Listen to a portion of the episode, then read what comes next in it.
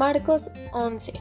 Jesús entra a Jerusalén. Cuando estaban cerca de Jerusalén, en los pueblos de Betfagé y Betania, cerca del monte de los olivos, Jesús llamó a dos de sus seguidores y les dijo, Vayan a la aldea que está enfrente y tan pronto lleguen encontrarán atado un burro que nadie ha montado.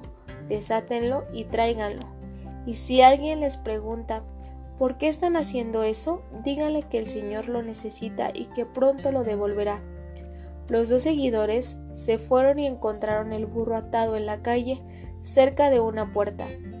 Ellos lo desataron y unos que estaban allí les preguntaron ¿Qué hacen desatando a ese burro? Los seguidores respondieron lo que Jesús les había dicho y ellos los dejaron ir. Entonces llevaron el burro a Jesús, Pusieron los mantos de ellos encima y Jesús se sentó. Mucha gente extendió sus mantos en el camino, otros cortaban ramas de los árboles y las extendían en el camino. Los que iban de adelante y los que iban atrás gritaban, ¡Viva el Señor! Bendito el que viene en el nombre del Señor. Bendito el reino que viene, el reino de nuestro Padre David. ¡Viva Dios que está en los cielos! Jesús entró a Jerusalén y fue al templo. Miró por todos lados y como ya era tarde, se fue para Betania con los doce.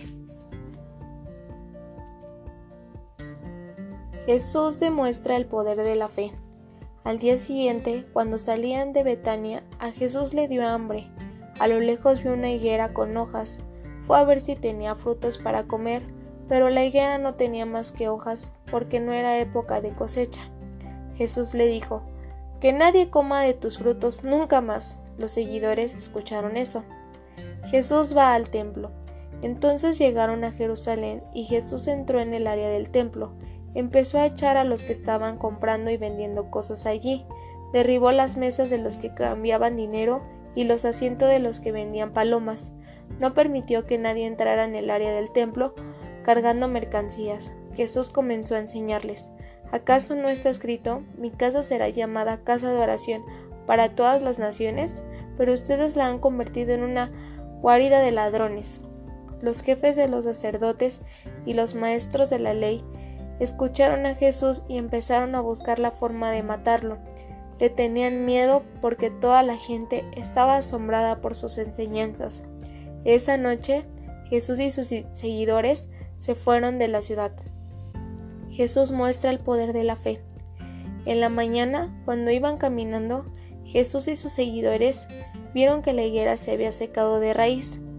Pedro recordó lo que había dicho Jesús antes y dijo, Mira, maestro, se secó la higuera que maldijiste ayer. Y Jesús contestó, Tengan fe en Dios. Les digo la verdad, cualquiera que le diga a esta montaña, levántate y lánzate al mar, y no dude en su interior, sino que crea que sucederá lo que dice, así se hará. Por, eh, por, eso les digo que cuando pidan algo en sus oraciones, pídanlo convencidos de que ya lo han recibido, y entonces todo lo que pidan será suyo, y cuando estén orando, perdonen lo que tengan contra alguien, para que su Padre que está en el cielo también les perdone sus pecados a ustedes. Discusión sobre la autoridad de Jesús. Regresaron a Jerusalén cuando Jesús caminaba por el área del templo. Los jefes de los sacerdotes y los maestros de la ley se le acercaron. Le dijeron a Jesús, ¿Con qué autoridad haces esto? ¿Quién te la dio? Jesús dijo, Yo también les haré una pregunta. Respóndanme y les diré con qué autoridad hago estas cosas. ¿El bautismo de Juan era de Dios o de los hombres? Respóndanme. Ellos discutían entre sí y decían, si respondemos que venía de Dios, Él preguntará, ¿por qué entonces no le creyeron? Pero no podemos decir que venía de los hombres. Ellos le tenían miedo al pueblo porque todos creían que Juan era un profeta. Entonces le respondieron a Jesús, no sabemos.